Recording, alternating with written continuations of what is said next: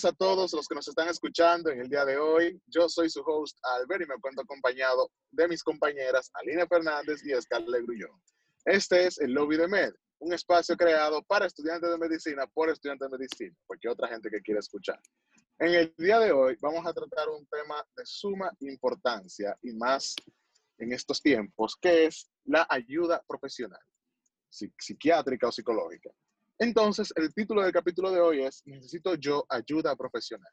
Pero para esto tenemos una invitada especial, la doctora y profesora de nosotros, Mariel Núñez. Doctora, ¿cómo usted se encuentra el día de hoy?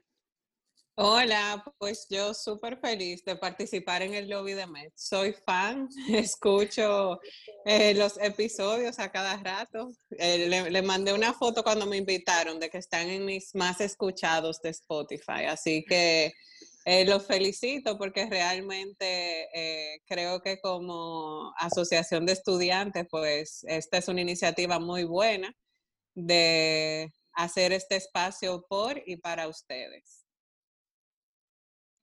Para nosotros es un honor grandísimo que usted sea nuestra fan, de verdad.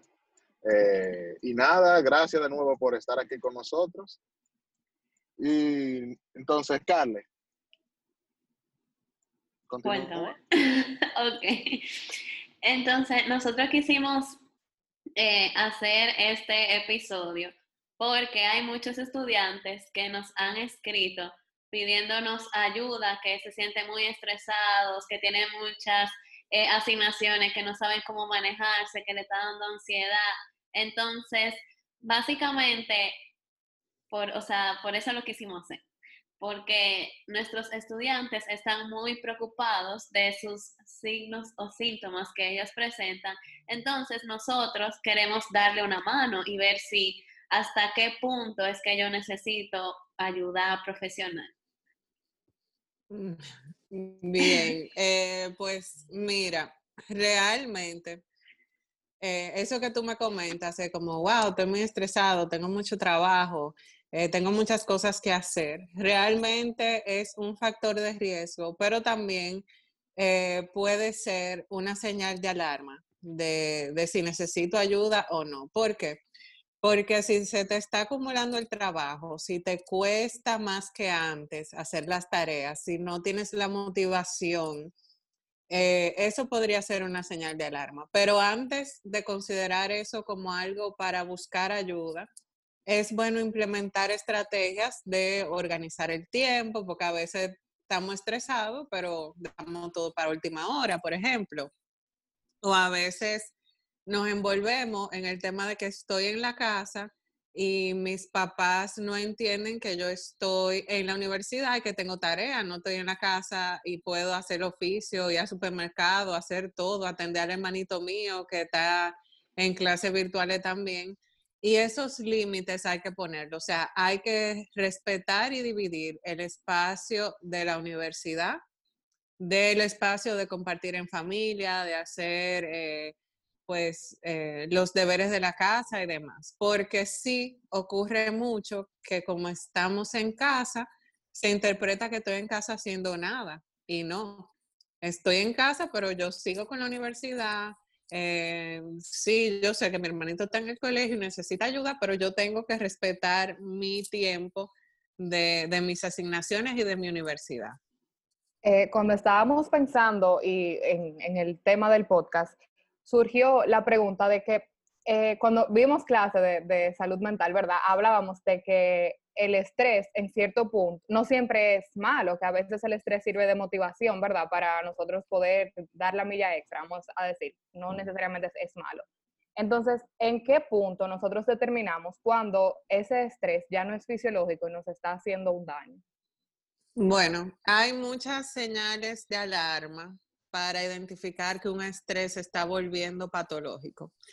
Número uno eh, es ver si esa, ese estrés que me genera X situación me permite llegar a soluciones para resolverla. Por ejemplo, tengo un examen, yo sé que tengo examen la semana que viene, el martes, y sé que tengo un trabajo, sé que tengo que subí una tarea a la PBA y tengo que hacer una exposición en grupo.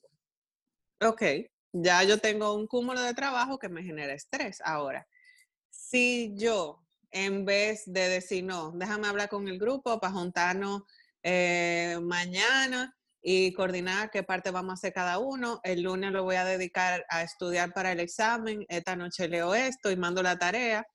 O sea, si ese estrés me permite a mí organizarme y finalizar con éxito eh, o, resolver con éxito esa situación, es un estrés adaptativo. Pero cuando eh, esa situación me genera un malestar mayor al esperable o al tolerable por mí, por ejemplo, yo tengo examen eh, que en dos semanas. Y desde hoy ya yo estoy que no duermo, pensando constantemente en el examen.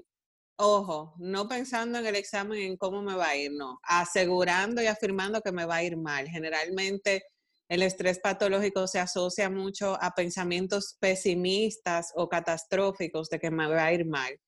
En muchos síntomas somáticos como malestar estomacal, eh, sudoración, taquicardias, em, la misma eh, sensación como de inquietud o intranquilidad, falta de sueño. Eh, con el apetito se puede ver que tú o coma mucho porque está ansioso, porque tiene que hacer muchas cosas, entonces comienza a comer o a picar mucho.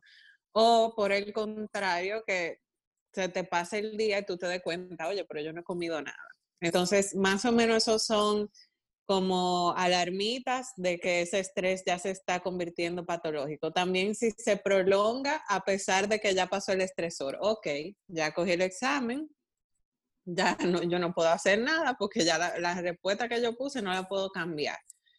Pero todavía después de me sigo sintiendo mal, me sigo sintiendo incómodo, sigo sin dormir, sigo preocupado y no logro volver como a un estado basal de, normalidad.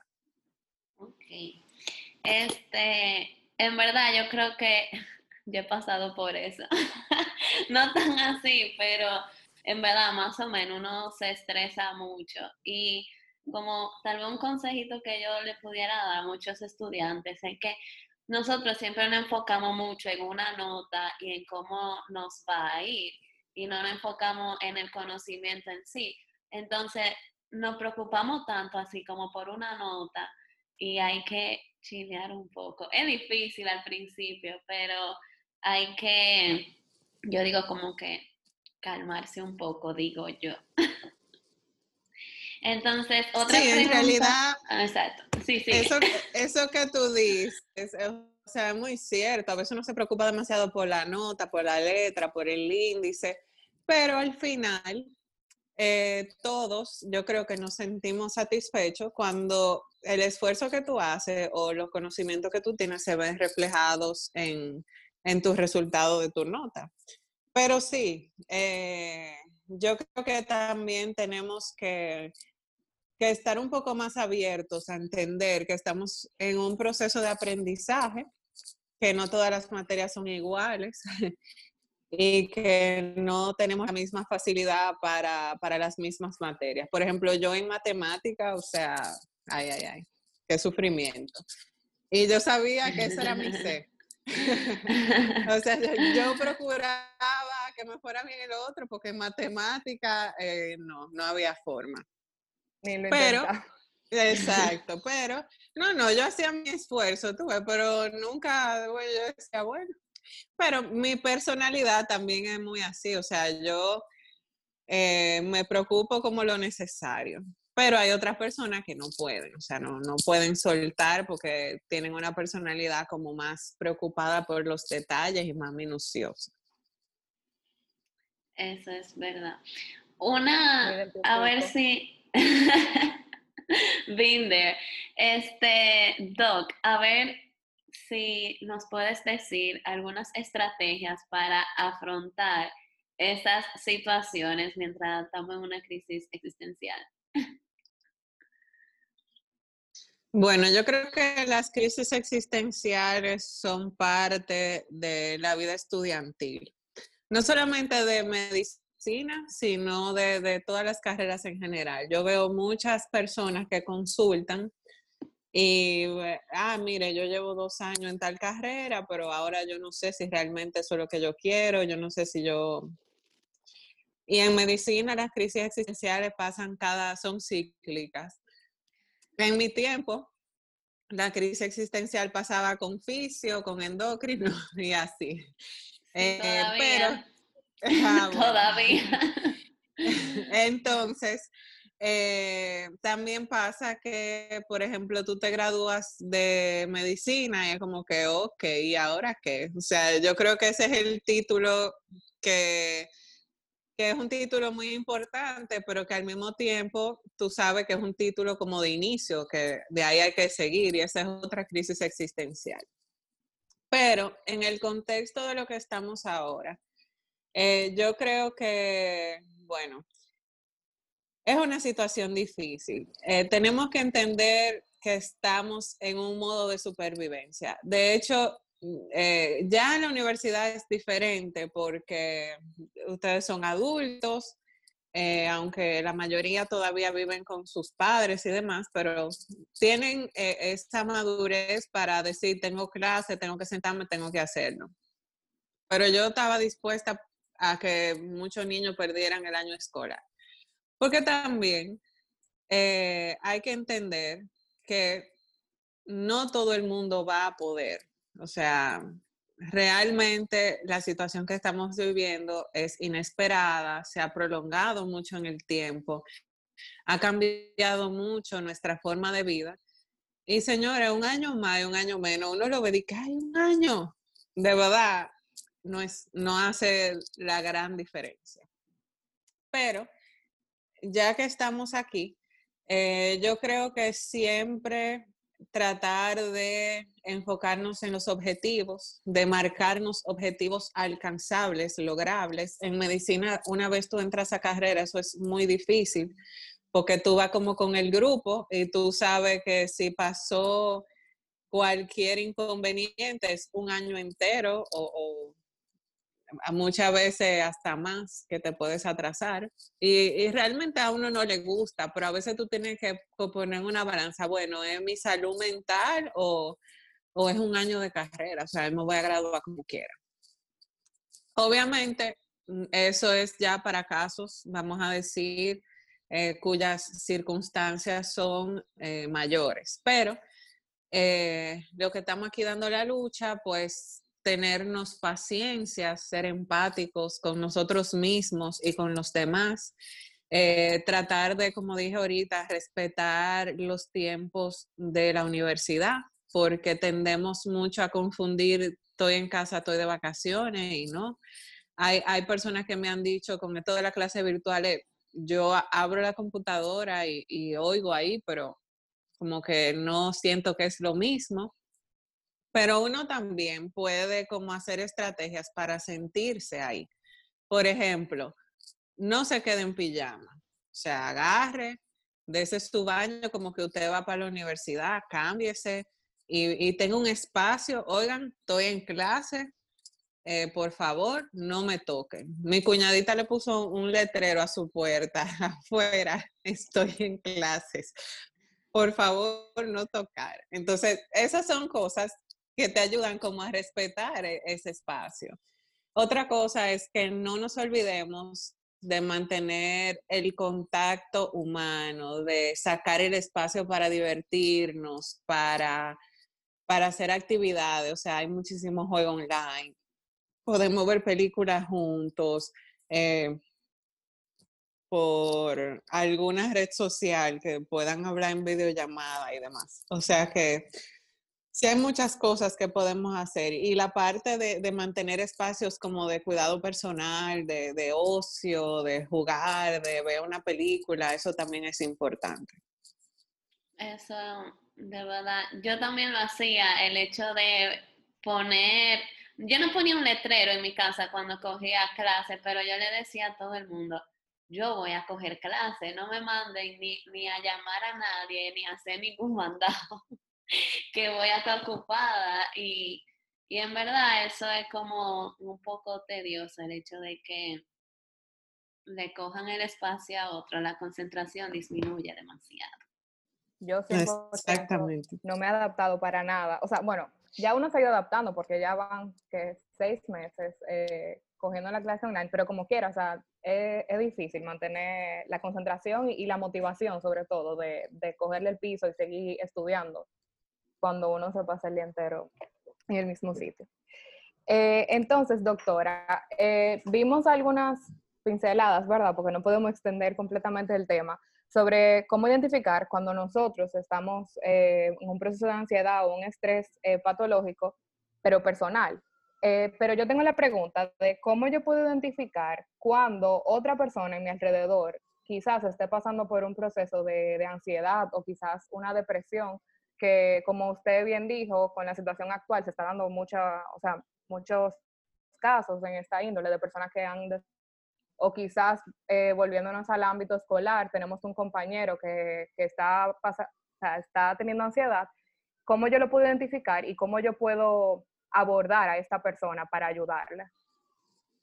Bueno, realmente, ustedes como futuros médicos saben que a ustedes les encanta ese diagnóstico. eh, pero eh, lo que voy a decir a continuación, yo creo que le sirve a cualquiera que tenga contacto humano con el mundo, entiéndase que tenga un amigo que tenga eso. Generalmente, eh, la mayoría de patologías se caracterizan por generar un malestar tal que interfiera en tu día a día, o sea, que interfiera en tus relaciones, que interfiera en tu trabajo, que interfiera en tus estudios. La ansiedad generalmente es preocupación y miedo y la depresión es tristeza e irritabilidad. O sea, esos son como los síntomas principales de cada uno de estos trastornos. Y en común tienen que ambos afectan, por ejemplo, patrón de sueño, patrón de alimentación, pueden generar síntomas somáticos, por ejemplo, en la depresión es muy común la sensación de fatiga o cansancio, la falta de deseo, de, por ejemplo, hay, a mí me encantaba ver películas, yo ni prendo la televisión, o yo hacía una tarea en 15 minutos eh, o media hora y ahora como que dura una eternidad haciéndola, siento que no me puedo concentrar. Muchísima gente consulta, ay doctora, yo vengo porque a mí se me está olvidando todo, o sea, yo tengo falta de memoria. Y más que falta de memoria, falta de concentración. En los pensamientos que tenemos también podemos identificar si hay algo que no anda bien.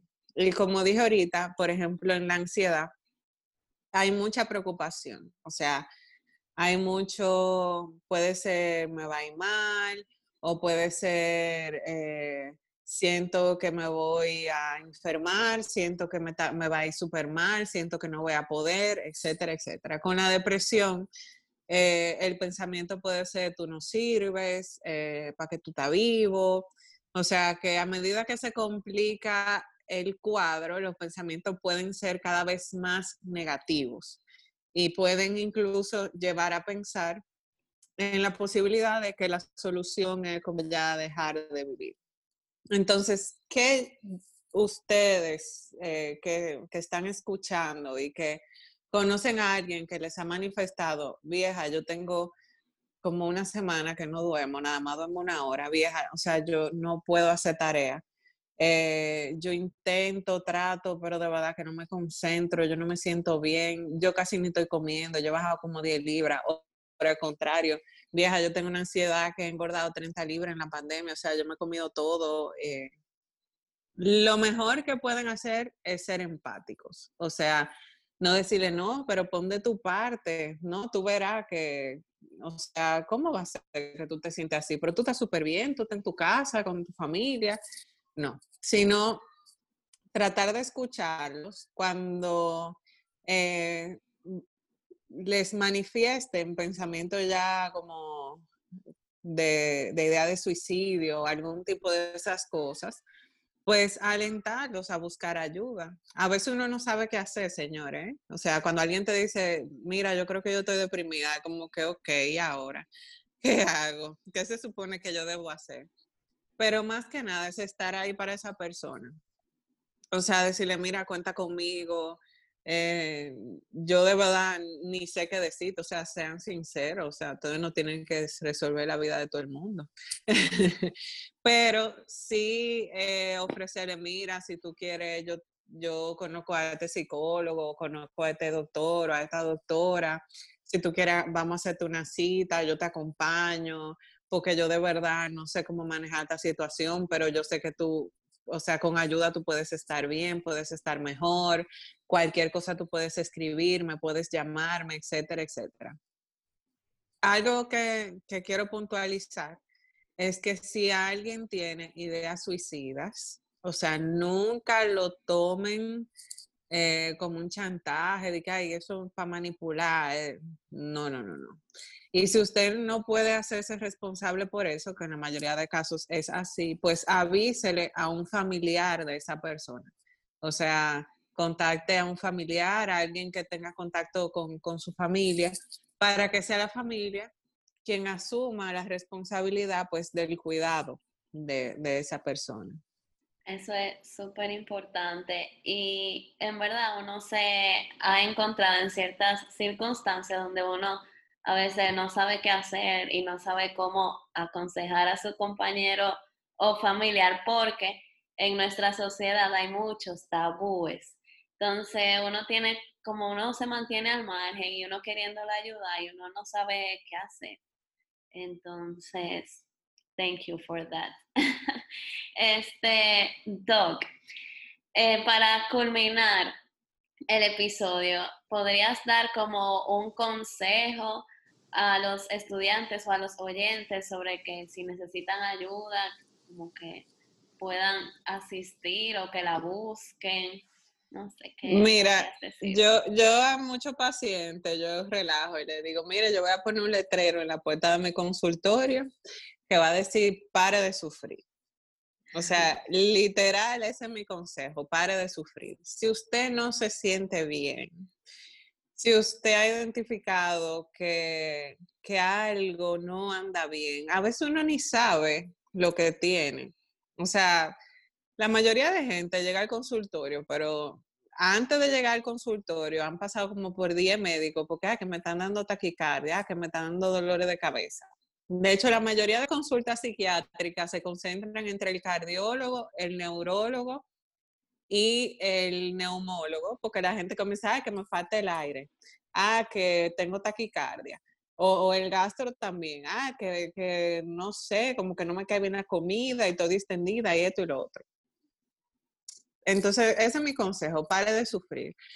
Eh, J Balvin, señores, ha hecho unos videos que a mí me han encantado y han movilizado a muchas personas a buscar ayuda, porque si J Balvin, que es J Balvin, y tiene todo su dinero y es heavy, se pinta los cabellos de colores, ha pasado por ansiedad y por depresión, ¿por quién somos nosotros para no hacerlo? De hecho, nadie está exento de enfermarse. Entonces, J Balvin dice, como no, para mí el psiquiatra era como para el loco, o sea, eso era como para que ya hay que darte patilla porque tú eres loco. Y señores, si ustedes supieran la cantidad de gente que ahora mismo está llevando un tratamiento, ustedes se darían cuenta que el 90% de las personas que, que buscan ayuda con un psiquiatra ni siquiera tienen un trastorno psicótico, que, que es lo que la gente conoce como el loco, entre comillas. Entonces, eh, no, no, no hay que sufrir porque realmente hay muchas alternativas. Eh, yo, por ejemplo, en Instagram comencé con, un proyecto de publicar testimonios de personas que, que han ido a consulta y han, o sea, de recibir un tratamiento, han visto como la diferencia en su vida. Y que el estigma no los frene de estar bien, porque cuando a uno se les rompe una pierna, es para el ortopeda que hay o no. Y te ponen tu yeso y tú felicísimo y todo el mundo va y te lo firma. Pero cuando tú dices tengo depresión, a correr los Lakers. O sea, cada quien, eh, eh, vamos a la iglesia, vamos al brujo. Ojo, en la iglesia, los amigos, todas esas son cosas que ayudan, pero es una enfermedad y se trata con un médico. Entonces, vamos a, tomar eso en cuenta. Paren de sufrir. Me gustó esa frase, paren de sufrir, de verdad.